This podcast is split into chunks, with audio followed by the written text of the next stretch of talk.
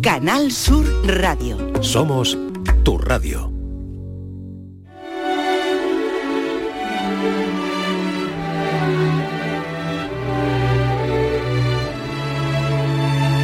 La tarde de Canal Sur Radio con Mariló Maldonado.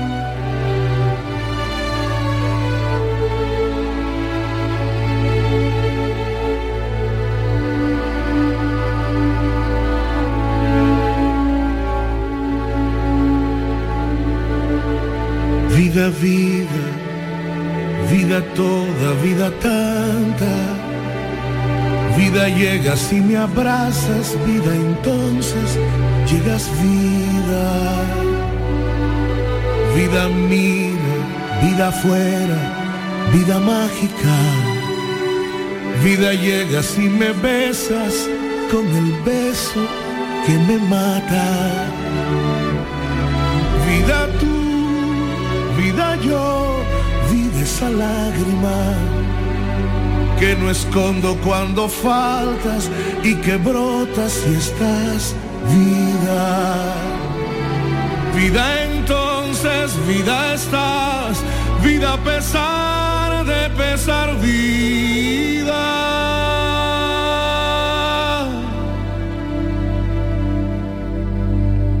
Vida, vida, vida mía, te amo, vida. 5 y 6 minutos de la tarde. Esta tarde van a conocer a Laura Montesinos, una apasionada de las letras y las historias que se encuentran entre líneas. Su historia también la van a conocer hoy. Ella se encontró de repente viviendo una situación impensable y que la lleva a redescubrir otras cosas. Viajar entre líneas no es solo es un título, sino una filosofía. Las líneas representan los límites, los momentos que definen tu vida. Y viajar entre ellas es navegar por esos instantes que nos forman, que nos rompen también cuando algo terrible nos pasa. Y finalmente, cuando esas líneas se reconstruyen. Para Laura, la trágica pérdida de su marido fue esa línea definitiva, un antes y un después que cambió su narrativa personal para siempre. Sin embargo, en medio de la oscuridad del duelo, mientras que muchos veían la muerte como un final, Laura comenzó a verla como una puerta a un nivel de existencia que ahora ella nos va a explicar. Su hija se convirtió en el recordatorio diario de que la vida continúa, que aun en el dolor hay belleza y que el amor nunca muere, simplemente se transforma. Ella tiene un blog, tiene una cuenta de Instagram, eh, donde se ha convertido esta cuenta en un espacio de reflexión y por supuesto también de esperanza para mucha gente. Vamos a saludarla. Laura Montesinos, bienvenida, gracias por acompañarnos. Muchísimas gracias, Marino. Qué introducción más bonita. Me está emocionando de escucharla. Bueno, es la De que verdad, tú te mereces, gracias. Laura, por lo que estás haciendo también por los demás, ¿no? Yo, yo no sé si esto es una cosa que, que te sana a ti, y yo utilizo esta palabra porque además eres médico.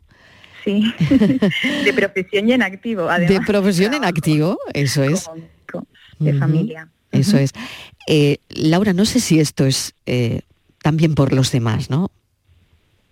A ver, eh, obviamente cuando uno descubre algo muy bueno, esto nos ha pasado a todos, ¿no? Cuando algo, cuando algo nos pasa bueno, la necesidad de ir a contárselo, ¿no? El otro día me dieron, por ejemplo, una buena noticia y ¿a quién llamo, no? Pues yo cuando descubrí en medio del dolor más profundo de mi vida, ¿no? Que, que ha sido la muerte de mi marido, de la persona que más quiero en este mundo, ¿no?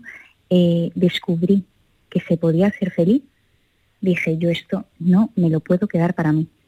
Sería muy injusto que yo todo lo que estoy descubriendo me lo quedara para mí, o sea, estaría, está muy bien, ¿no? Dices, bueno, he descubierto esto, pero si a alguien le puede ayudar, si cabe, esa muerte ha tenido más sentido y por lo tanto es vida. Laura, ¿qué pasó exactamente? A mí me gustaría situar a los oyentes eh, cómo, cómo ocurre, porque tu marido, si no me equivoco, tenía 32 años, ¿no? No, tenía yo 32 y él 36. 32 tenías tú, 36 Yo 32 y él 36. Y nada, pues eh, fue una muerte repentina, una muerte súbita. Y eso es algo que no te esperas, algo que, que, no, que no hay, que no vamos, que no cabe en, tu, en tus planes de vida. Porque al final eh, él tenía, es una persona súper sana, yo también, eh, teníamos una vida preciosa, ¿no? Y de repente, pues en un instante, todo se desvaneció y, bueno, parece que el mundo se acaba, ¿no? Pero, pero bueno, yo he tenido la gran suerte de tener una gran luz y de saber que, nada se acababa, sino que empezaba otra etapa de mi vida, dura, no lo voy a negar, con dolor, no lo voy a negar, mucho, pero con mucha esperanza. Mm. Tenías una, tienes una pequeñita de, dos años. Sí, tenía, en ese momento tenía dos Ella años. tenía dos años en ese momento. Ahora tiene siete. Y, bueno, pues es una maternidad diferente, una maternidad que nadie espera, que por lo menos yo no había contemplado, pero, pero bueno, llena de, amor, llena de, cosas buenas también, ¿no? Porque nos hemos hecho como una especie de tándem ella y yo. Y, bueno, pues eh, algo por lo que tengo que luchar y dar gracias cada día. Mm. Em, siendo médico, Laura, que, que fíjate si si ves cosas, ¿no? y cosas que están relacionadas, desgraciadamente, pues con eso, ¿no? Con enfermedades, con, el dolor. Bueno, también muchas veces alegría, ¿no? pero, pero es verdad, ¿no? Que, que siendo médico, también parece que estas cosas nunca os van a pasar a vosotros, ¿no? Eso es verdad, ¿no? Es que parece que mm. el médico no se pone enfermo, parece que el médico no sufre, parece que el médico, pues bueno, a veces lo ven como un ente mm. especial y somos personas como cualquier otro, con nuestra vida, con nuestra vida, con nuestros problemas, con nuestras dificultades y también con nuestras pérdidas, ¿no? Pero sí que es verdad y, y tengo que decir algo, y esto lo cuento en el libro, ¿no? Como yo he descubierto una nueva forma. No, o sea, yo soy la misma, pero no soy la misma. soy, la, doctora Montesinos, pero he descubierto algo, ¿no? Y es que evidentemente al tener un sufrimiento tan fuerte en tu vida, empatizas con el, con el enfermo muchísimo más, ¿no? Y entonces esto me ha hecho crecer muchísimo en mi trabajo. Y, y bueno, pues evidentemente yo creo que, que a nivel personal y profesional, pues también me ha servido para crecer mucho. Viajar entre líneas es un testimonio de que la vida no se mide, eh, o al menos mm, esa sensación he tenido leyendo tu libro, en la cantidad de días que vivimos, sino por la profundidad con la que sentimos cada momento. Es como una especie de recordatorio de que incluso cuando se cierra un capítulo, y, el tuyo, la manera de, cerrarlo, pues es muy traumático y muy dramático, otro, otro se va a escribir desde luego es que em, al final cuando parece que todo se acaba, pues es que de todo se puede sacar algo bueno. De todo, o sea, es que yo lo que no he querido nunca es perder esa ilusión por vivir que he tenido siempre, porque he sido una persona súper luchadora, súper, eh, o sea, muy feliz, ¿no? Y muy disfrutona de la vida. Y decía, yo ahora, pues ahora voy a intentar seguir viviendo con esto, ¿no?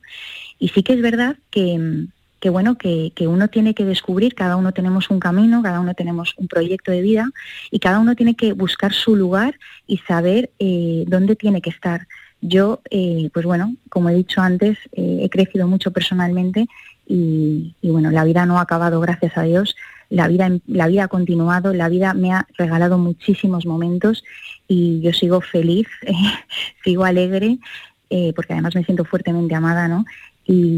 Y mirando hacia adelante porque, o sea, lo, lo, lo poco inteligente por mi parte hubiera sido, eh, pues eso, tirar la toalla, ¿no? Una persona tan joven con la vida por delante como la tengo, pues yo he querido seguir viviendo y diciéndole que sí a la vida. Claro, a los 32 años además, ¿no? Eh, sí, hoy tengo 37, pues, hace Exactamente, cinco, hace cinco y, el palo de tu vida, ¿no? Es decir, el palo gordo. el palo gordo de, tu vida y de, bueno, tu pequeñita con dos años además, ¿no?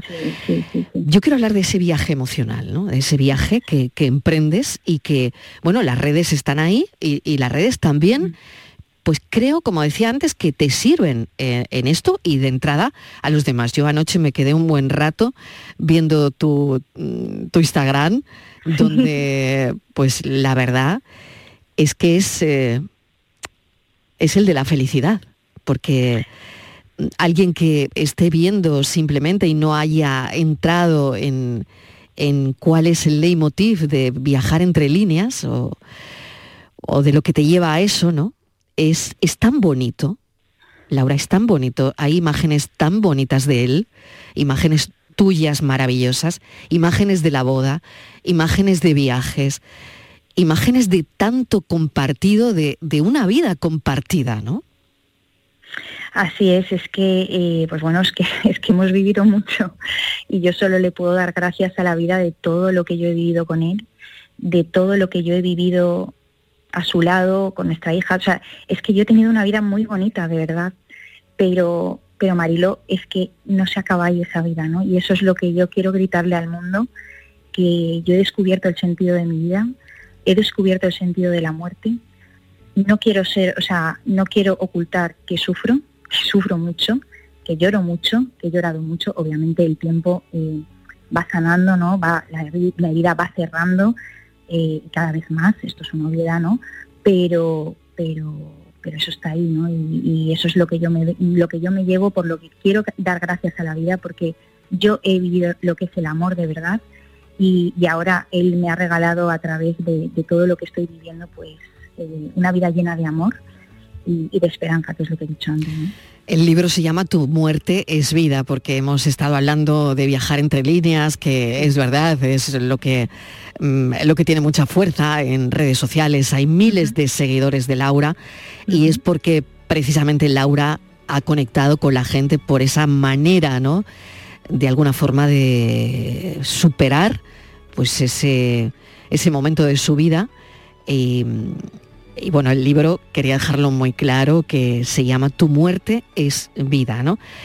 ¿Cómo te gustaría que tu hija recuerde todo lo que estás haciendo, que entienda la vida y que entienda también ese legado que tú estás dejando en redes de alguna forma, ¿no? De su padre.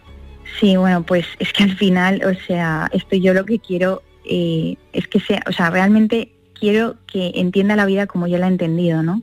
Que, que cuando tenga una dificultad que cuando tenga un, momento duro en la vida, porque al final a todos nos llega antes o después, ¿no? Todos sufrimos, que pueda entender que, que no, no es el final, que hay muchos motivos por los que seguir luchando, que hay muchos motivos por los que seguir viviendo y que somos muy afortunadas porque tenemos un amor eterno que, está en el cielo y que nos cuida y que para nada eh, esto acaba aquí, sino que eh, algún día nos volveremos a encontrar. Al compartir tu historia con, la gente, em, supongo, Laura, que te llegan muchísimas, ¿no? Es decir, cuando una persona se abre tanto como has hecho tú, tanto en las redes como en el libro, eh, Tu muerte es vida, eh, al compartir tu historia con el mundo, ¿no? No sé si tienes historias compartidas que, te hayan impactado también, ¿no? O historias que te llegan, que mm, no sé si te gustaría destacar alguna, ¿no? O, con gente con la que hablas, ¿no? Que terminas mm, abriéndoles un poco los ojos de, todo esto, ¿no? Y sacándoles de alguna forma del bache. No sé si te sientes también pues en posesión de, de esto, ¿no? Que hablamos. Sí, a ver, realmente eh, a mí Instagram, viajar entre líneas concretamente, que es la cuenta, ¿no? Eh, me ha regalado muchísimas cosas. Y me ha regalado muchísimas personas y detrás de esas personas hay muchísimas historias. Historias eh, muy fuertes, historias de muchísimo sufrimiento y historias de muchísima esperanza también, ¿no? Sí que es verdad pues que, bueno, yo todo, yo intento eh, en, la mayor parte de los casos, o por lo menos yo quiero contestar a todo el mundo, ¿no? Contesto yo, voy uno a uno porque considero que detrás de cada persona que te escribe hay alguien que necesita escuchar, o sea, alguien, alguien que necesita ser, ser escuchado, claro, claro que ser escuchado, porque al final, sin duda, mm. si te, escriben es por algo, ¿no? Y yo intento pues ayudarles en lo que puedo. Eh, tengo, yo qué sé, tengo por ejemplo hoy, me ha escrito una, una una chica de es una chica joven que me sigue mucho, que hablamos mucho, ¿no? Y como pues eso que ella siempre me da las gracias, ¿no? Porque le ha ayudado mucho esta historia, le ha ayudado mucho a ver la vida y es muy joven y digo, es que tiene, o sea, esta niña pues ya con todo lo que me cuenta pues eh, ya tiene mucho ganado en la vida, ¿no? Y al final lo que quería también es que no hace falta que se te muera alguien para descubrir lo que yo he descubierto. Entonces, eh, ojalá en mucha gente eh, pueda descubrir a través de esta historia todo lo que yo he descubierto. No es que no lo viviera antes, pero lo vivía de otra manera, ¿no? Porque al final yo mm, pues bueno, yo vivo, en la tierra, ¿no? He aterrizado en la tierra y vivía pues muy en la tierra, ¿no? Eh, como cualquier otra persona, porque de verdad que tengo una vida muy normal, soy una persona que trabaja, que bueno, lo típico, ¿no? Cualquier persona. Y entonces, eh, pero yo he descubierto algo muy grande y repito, las cosas buenas se cuentan eh, y he querido contarlas. Así lo he sentido en el corazón, a pesar de que no ha sido fácil, porque podréis entender hmm. que abrir tu corazón de par en par al mundo, pues no es moco de pavo que digo yo. Eh, no es fácil. Eh, me ha costado pues mucho, o sea, mucho discernimiento de saber si lo hacía o no. Pero si nadie contara nada, si nadie contara sus experiencias de vida, sus testimonios, no podríamos aprender, ¿no? O sea, cuánto me ha ayudado a mí de otros testimonios entonces, pues si este testimonio, este, esta experiencia de vida puede ayudarle a una sola persona, ya ha tenido mucho sentido. Desde luego, totalmente de acuerdo, Laura, porque como dices, no es nada fácil y no es nada fácil tomar la decisión, porque claro, cuando tú lanzas tu historia en redes ya deja de pertenecerte, es decir, es tuya, está claro, pero un poquito le pertenece a cada persona que conecta contigo y que empatiza con eso que estás contando, ¿no? Yo quería hablar también de los momentos significativos, ¿no? Eh, a medida que, continúas ese viaje, a medida que decides escribir el libro, em, no sé si ha habido lugares que hayan tenido un significado especial para ti, lugares, momentos, ayer lo veía en fotos, en vídeos, ¿no? Eh, ¿Cuándo no resulta doloroso volver a esos vídeos, volver a esas imágenes? A ver, resulta doloroso siempre. resulta doloroso siempre, ¿no? Yo recuerdo que estaba haciendo, pues eso, ya habíamos escrito el libro y estábamos haciendo las, los repasos, ¿no? Buscaba pues lo típico de ratas y cosas de estas, y yo seguía llorando.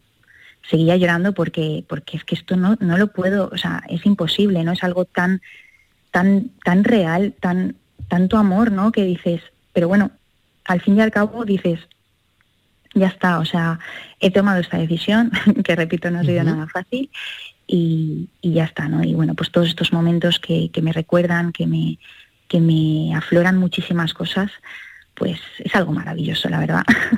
Para aquellos, algo tan bonito y claro, Para aquellos que están comenzando su, propio viaje hacia un duelo, ¿no?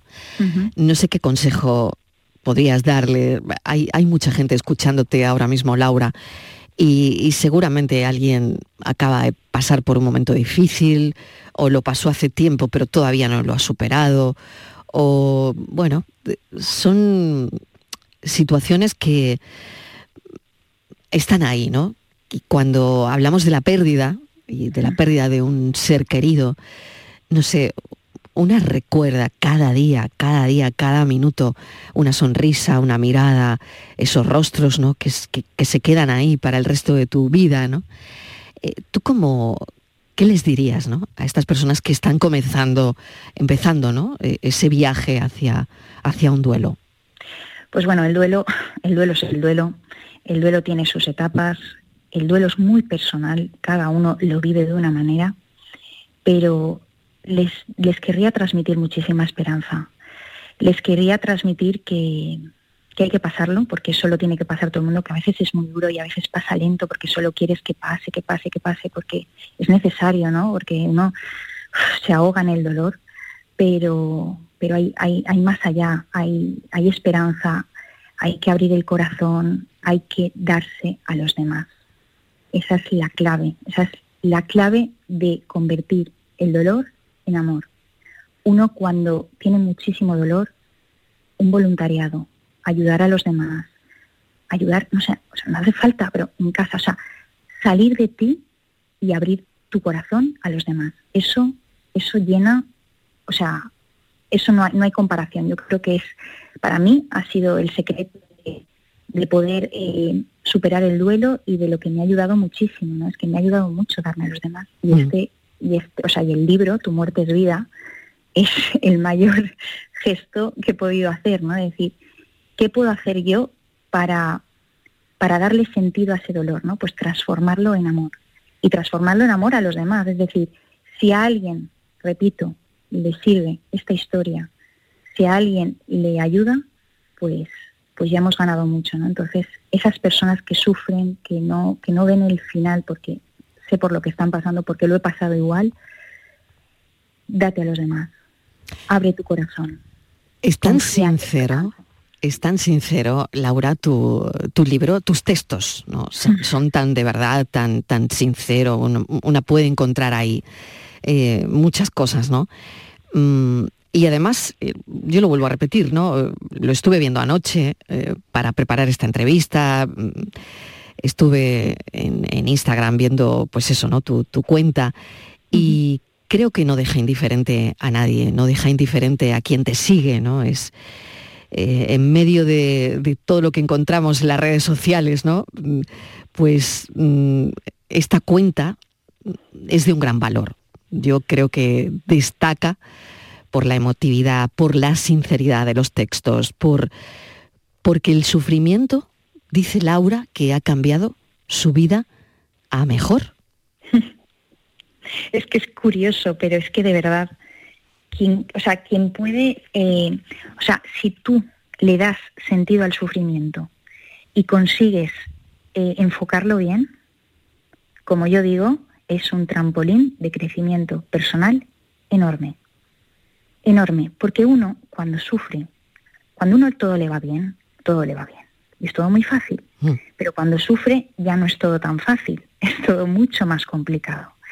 Pero eso te hace ser pequeño, o sea, te hace como ser mucho más humilde, porque necesitas más de los demás, porque necesitas, o sea, ya no eres tan, o sea, esa soberbia que podemos tener el mm. ser humano, ¿no? Que es parte Cuando todo te va bien, ¿qué razón tienes, Laura? Claro. Cuando la vida te va bien, cuando tienes un trabajo que te gusta, una familia magnífica, una pareja que te adora y que te quiere, eh, tus padres que están bien, eso te hace sentirte, em, claro, plena, ¿no? Y empoderada. y...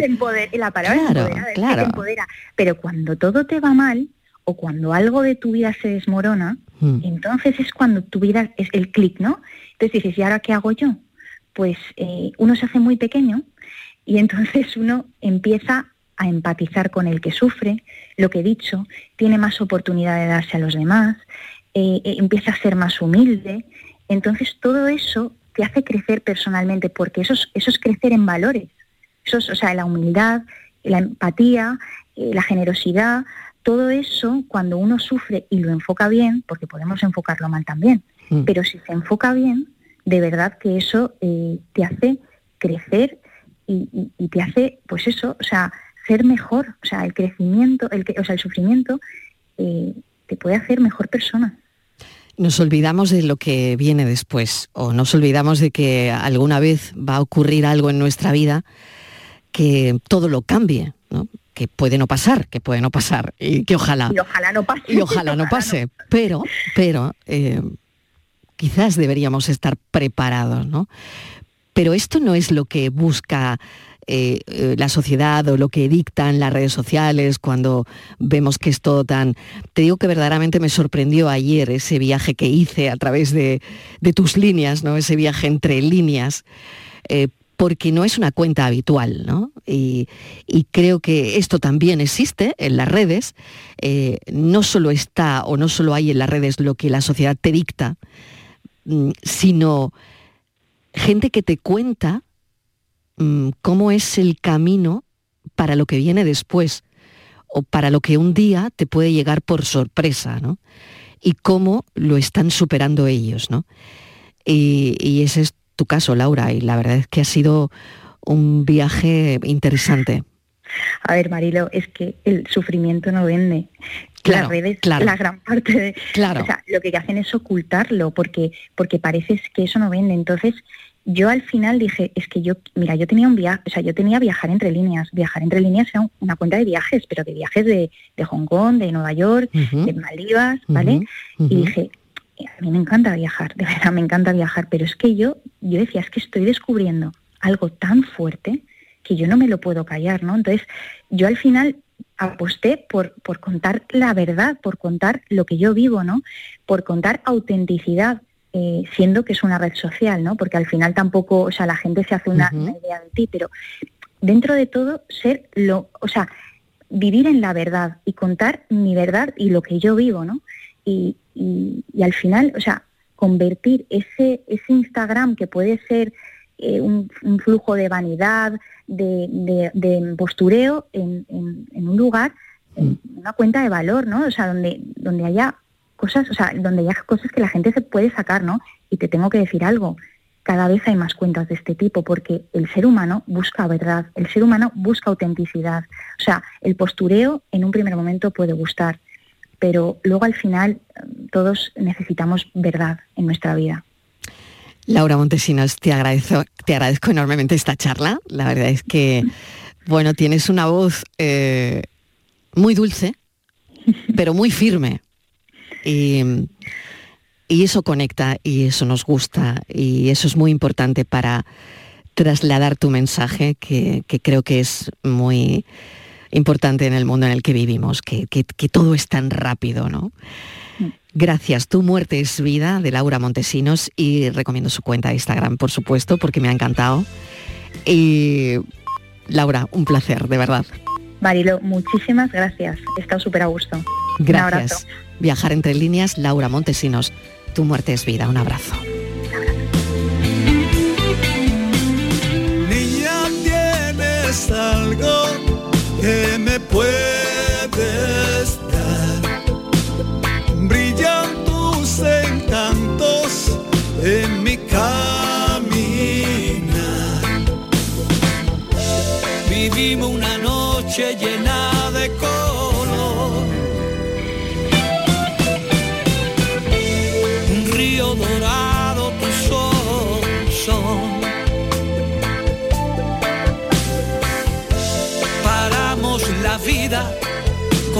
nuestra mano.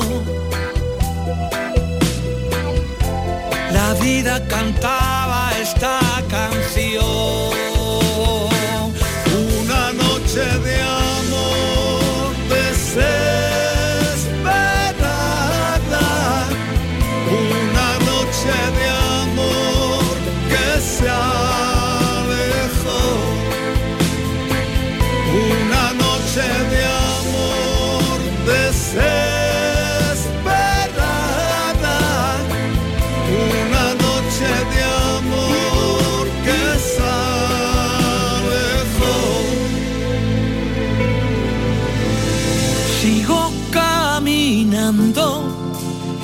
te veo más. Brillan tus encantos en mi soledad. Tuvimos una noche llena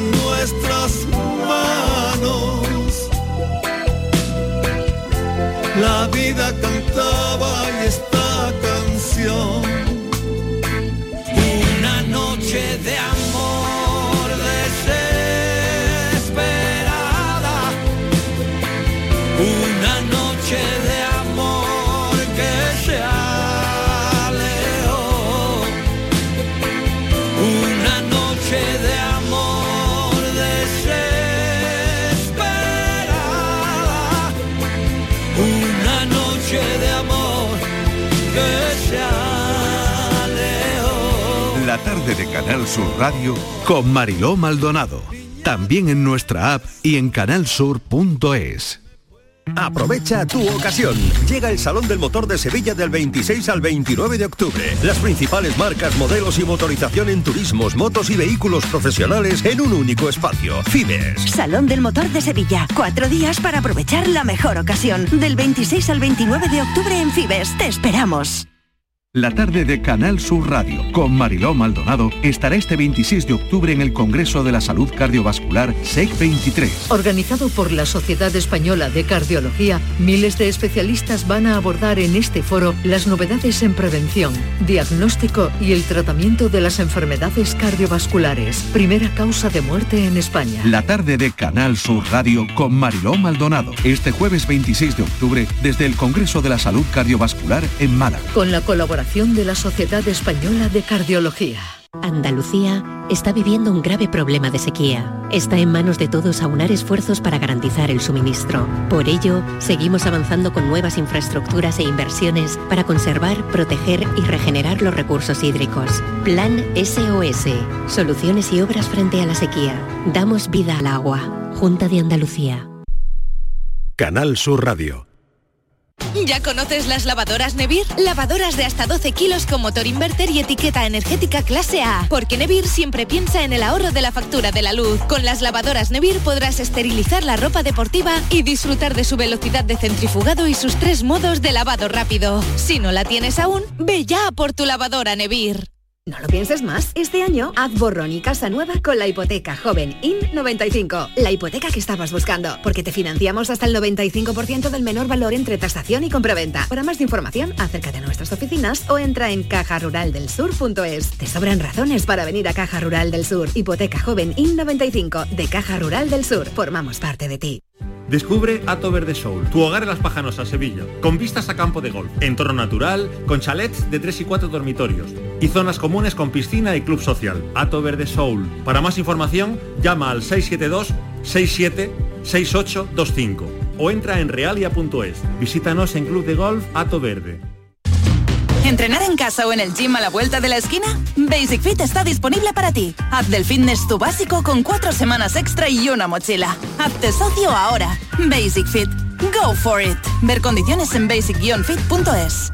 Cinco océanos, lo mejor en congelados en Sevilla. Hasta el 7 de noviembre, taquitos de caella a 3,95 el kilo y patata prefrita corte clásico 10-10 a 1,50 el kilo. Variedad y calidad al mejor precio. Taquitos de caella a 3,95 el kilo y patata prefrita corte clásico a 1,50 el kilo. Cinco océanos.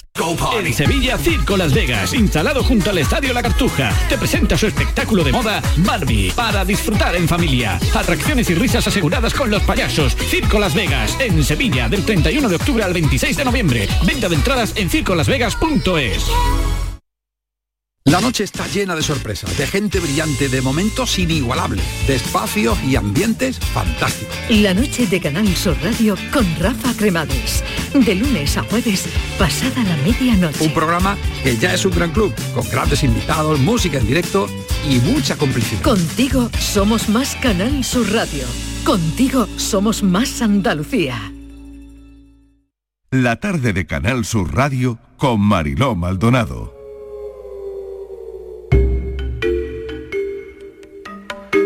Y abrimos el espacio La tarde en tu búsqueda. Hoy queremos recordar en el espacio el caso de Borja Lázaro, el joven vitoriano que desapareció el 8 de enero del año 2014 en Colombia, en La Guajira, mientras estaba alojado en una posada en la localidad costera de Cabo de la Vela.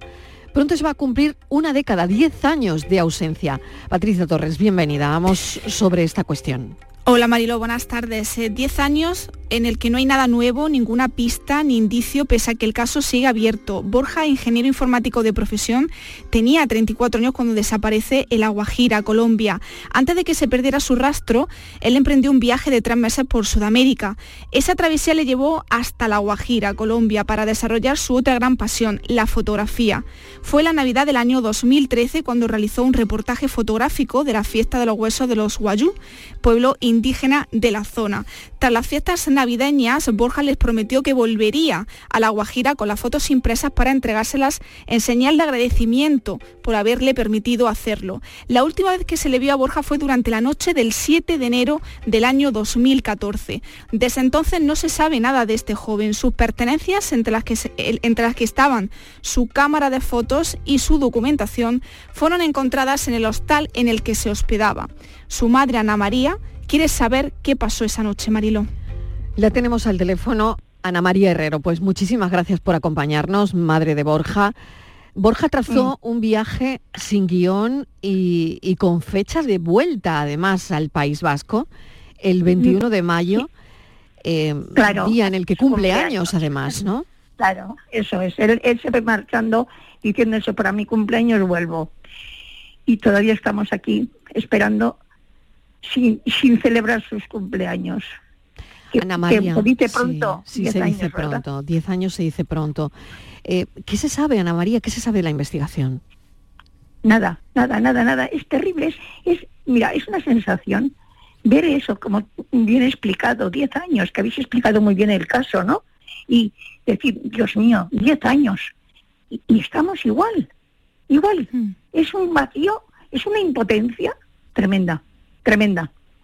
¿Hay alguna relación, Ana María, o cree usted, de verdad, es que esto es tan difícil, pero con, lo que él tenía en, en la cámara, que eh, no sé si se pudo finalmente revelar lo que él llevaba en la cámara, porque parece que logró lo que poca gente ha conseguido, inmortalizar la fiesta de los huesos Sí, de la tribu sí. indígena, ¿no? Eh, Eso sí estaba Sí. en su cámara, ¿no?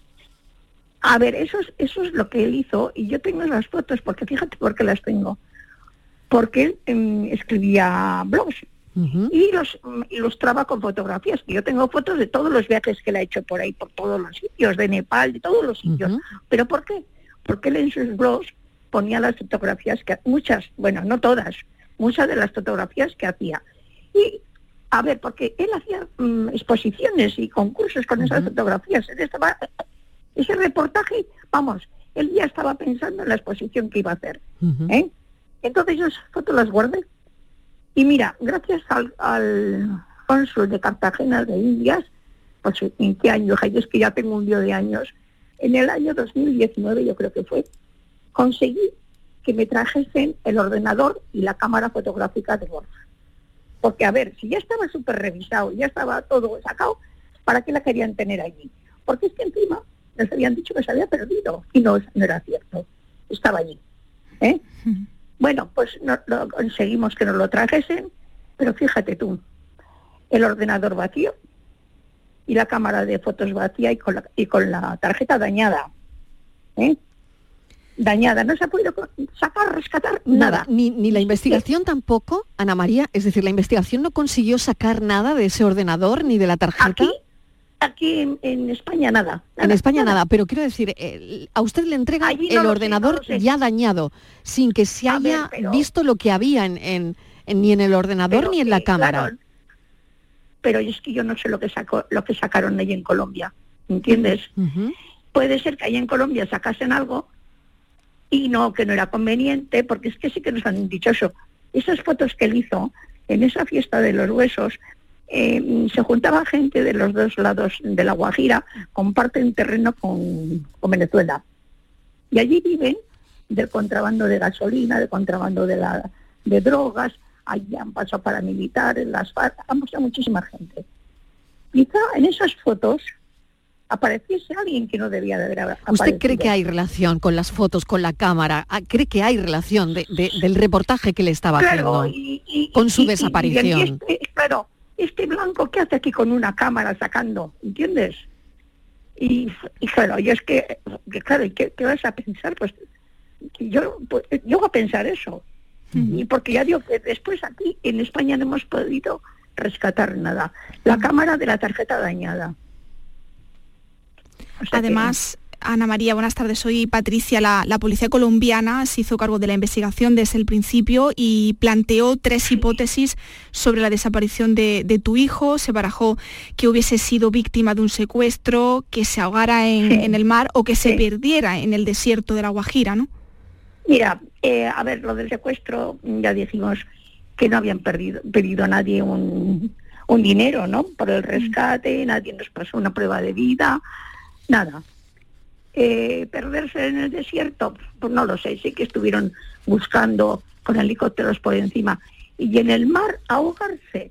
Ese mar debe ser tranquilo donde, por donde es la, la zona esa, pero es que él, además, él, ten- él era submarinista, si, va- si, si nadaba como los peces. Y además, el mar devuelve cuerpos, ¿verdad? Y el cuerpo, allí nadie nos ha devuelto nada. Ana María, eh, él comunicó a alguien, eh, iba con alguien, eh, no sé, mm, hay alguien que pueda dar un testimonio de los días previos a su desaparición. Mira, allí él, está, él mm, ya va solo, pero allí sí que estuvo con unos, con un alemán y, y- y coincidió luego cuando volvió también, un alemán y su padre, y un chico italiano, y esto y sí que la policía sí que han hablado con ellos, pero no han sacado nada de ellos en absoluto. Y de hecho, contratamos también un investigador mm, privado, yo creo que en el primer año, y sí que habló con esa gente y, no, no me he sacado nada de ellos. Nada, nada, no me he sacado nada de ellos. Y de la gente de alrededor también se les debió de, de, de investigar. Y, pero ¿sabes qué pasa de la gente de allí? Que allí la gente de allí, si saben algo, no lo dicen, tienen miedo. Allí se protegen, los guayos se protegen ellos. Si saben algo, no van a hablar. Es el problema que tenemos también. Además, Ana María, tú nunca llegaste a viajar allí a, la zona por el riesgo, por el peligro que supone ir allí. Sí, mira, allí es que no, no es un, poblado al uso, allí es una zona semidesértica. No es, son, eh, con casas de pajas aisladas con unas trechas impracticables. Mira, de hecho, después del programa, ¿os acordáis de aquel programa de, de, mm, de quién sabe dónde, de la 1 de desaparecidos? ¿Os acordáis? sí. que hubo. Bueno, por después de ese programa fueron dos policías españoles, dos policías nacionales españoles allí, y estuvimos con ellos cuando volvieron, que gracias a ellos es porque lo que supimos que, que el ordenador lo habían visto. Porque al, al preguntarle, decimos, mejor nos dicen que se ha perdido el ordenador. ¿De cómo que se ha perdido? Si lo hemos visto nosotros. ¿eh? Y ellos nos dijeron, hemos tenido que ir nosotros protegidos con policía colombiana. Y allí huele a gasolina, pues, es tremendo. Y hemos sido protegidos por la policía de allí. O sea, ellos tampoco se podían mover solos. por lo tanto, era un sitio de conflicto por lo que usted nos está contando, Ana María. No, no, no. Eh, nos dijeron que no se nos ocurriese ir, para nada. Eh, quería también preguntarle, su hijo, eh, según he estado leyendo, mm, pues era un ejecutivo de éxito y bueno, decide hacerse un regalo, romper con todo eh, porque su vida transcurría entre ordenadores, grandes edificios, un ejecutivo y tomarse un tiempo, ¿no? Y, por eso decide marcharse, ¿no? Mira, él eh, llevaba ya siete años trabajando en Luxemburgo eh, de, ingeniero informático, haciendo proyectos para el Tribunal de Cuentas. O sea que, y allí está su casa, si vivía allí, siete años viviendo allí. Y desde Luxemburgo tenía la posibilidad de, viajar mucho, porque enseguida el, el aeropuerto de Frankfurt-Hahn es un, un nudo y, viajaba muchísimo. En cuanto tenía eso, viajaba. ¿eh? Pero esta vez, eso, un, un tiempo sabático para viajar, hacer un viaje más largo por Sudamérica. Y esto es, así es, esto es. Pues Patricia, no sé si quieres añadir alguna cosa pues, más a esta charla que estamos teniendo con Ana María Herrero, madre de, Borja Lázaro. Destacar, Marilo, pues la entereza ¿no? de todos estos años eh, de Ana María, de mantener siempre vivo el, recuerdo de su hijo, de, esa esperanza de que un día vuelva y mantener esa, esa, esa fe ¿no? tras eh, casi 10 años de la desaparición. Y yo recuerdo una frase de Ana María y siempre la digo, ¿no? Que, me decía Patricia, mientras se siga hablando de mi hijo, no estará desaparecido del todo, ¿no? Así es, así es. Es que no podemos olvidarle, no podemos, mira que lo único es ese desconsuelo de ver que eso, que hemos llegado a 10 años sin conseguir nada, con todo lo que hemos pedido de ayuda, con todo lo que hemos buscado, pero claro, buscar desde aquí es que es muy difícil buscar en nuestra lejanía, en un país que es complicado el país de por sí es un, país y la zona más. Encima, allí la policía colombiana la cambian continuamente. O sea, es, se nos está muy difícil. ¿eh? Una lucha, pero fíjate qué desconsuelo ver después de tantos, de 10 años luchando, no conseguir nada. Ahora, lo que tú dices, tenemos que seguir hablando de él. Mientras sigamos hablando de él, estará presente. Ana María Herrero, muchísimas gracias por acompañarnos. Un saludo afectuoso, como siempre.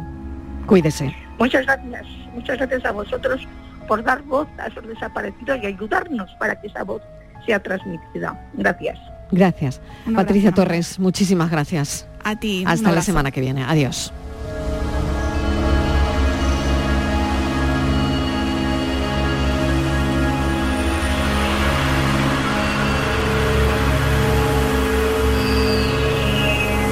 La tarde de Canal Sur Radio con Mariló Maldonado. También en nuestra app y en canalsur.es. Aprovecha tu ocasión. Llega el Salón del Motor de Sevilla del 26 al 29 de octubre. Las principales marcas, modelos y motorización en turismos, motos y vehículos profesionales en un único espacio. Fibes. Salón del Motor de Sevilla. Cuatro días para aprovechar la mejor ocasión. Del 26 al 29 de octubre en Fibes. Te esperamos. Salta al futuro con la Universidad Internacional de Andalucía. Aún estás a tiempo de solicitar tu plaza en nuestros másteres y diplomas con títulos en medicina, derecho, enseñanza y mucho más. Infórmate en unia.es.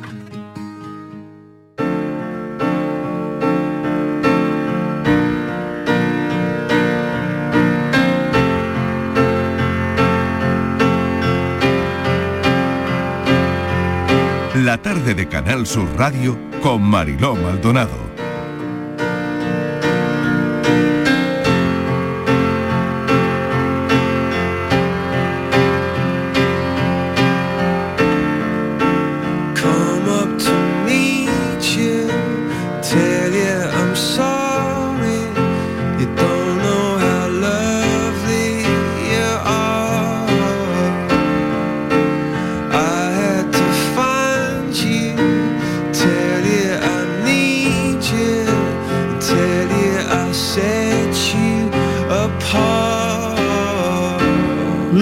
400 profesionales de la comunicación científica se reúnen en Granada esta semana desde hoy y hasta el viernes en el Congreso de Comunicación Social bajo el lema La unión hace la ciencia.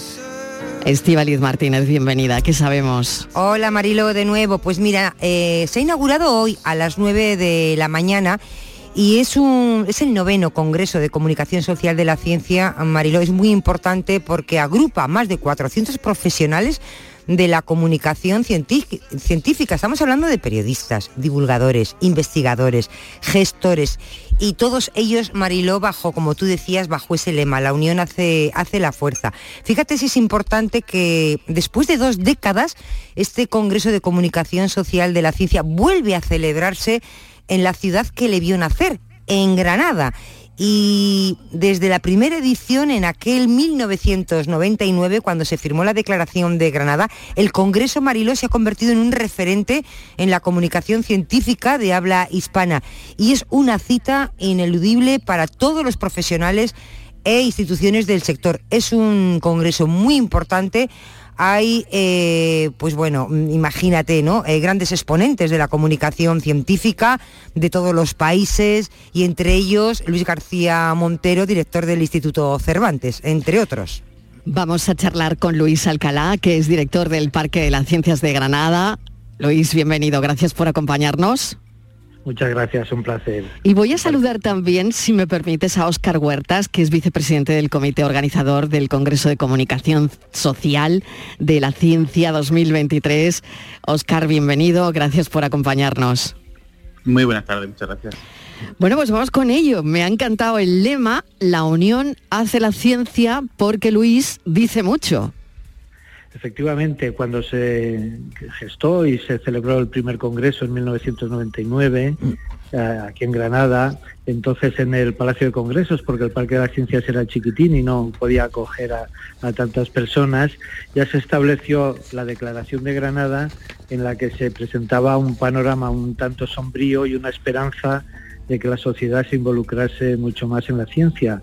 En este tiempo, afortunadamente, eso ha sucedido y ahora la ciencia la tenemos en los, en los informativos, la tenemos en la calle, la tenemos en los kioscos, la tenemos en la televisión, en el ocio, en, el turismo científico y se ha producido un progreso enorme con muchos centros de ciencia en España y técnica, unidades de cultura científica de universidades y eventos como este tan magníficos. Hemos cambiado, la verdad es que Luis, hemos cambiado. Y quería preguntarle a Oscar Huertas em, si ha evolucionado de una forma también em, el cómo, ¿no? El cómo ha evolucionado la colaboración internacional en la ciencia durante la última década, que como decía Luis Alcalá, esto ha cambiado y mucho. Ha evolucionado y ha evolucionado en un sentido muy positivo.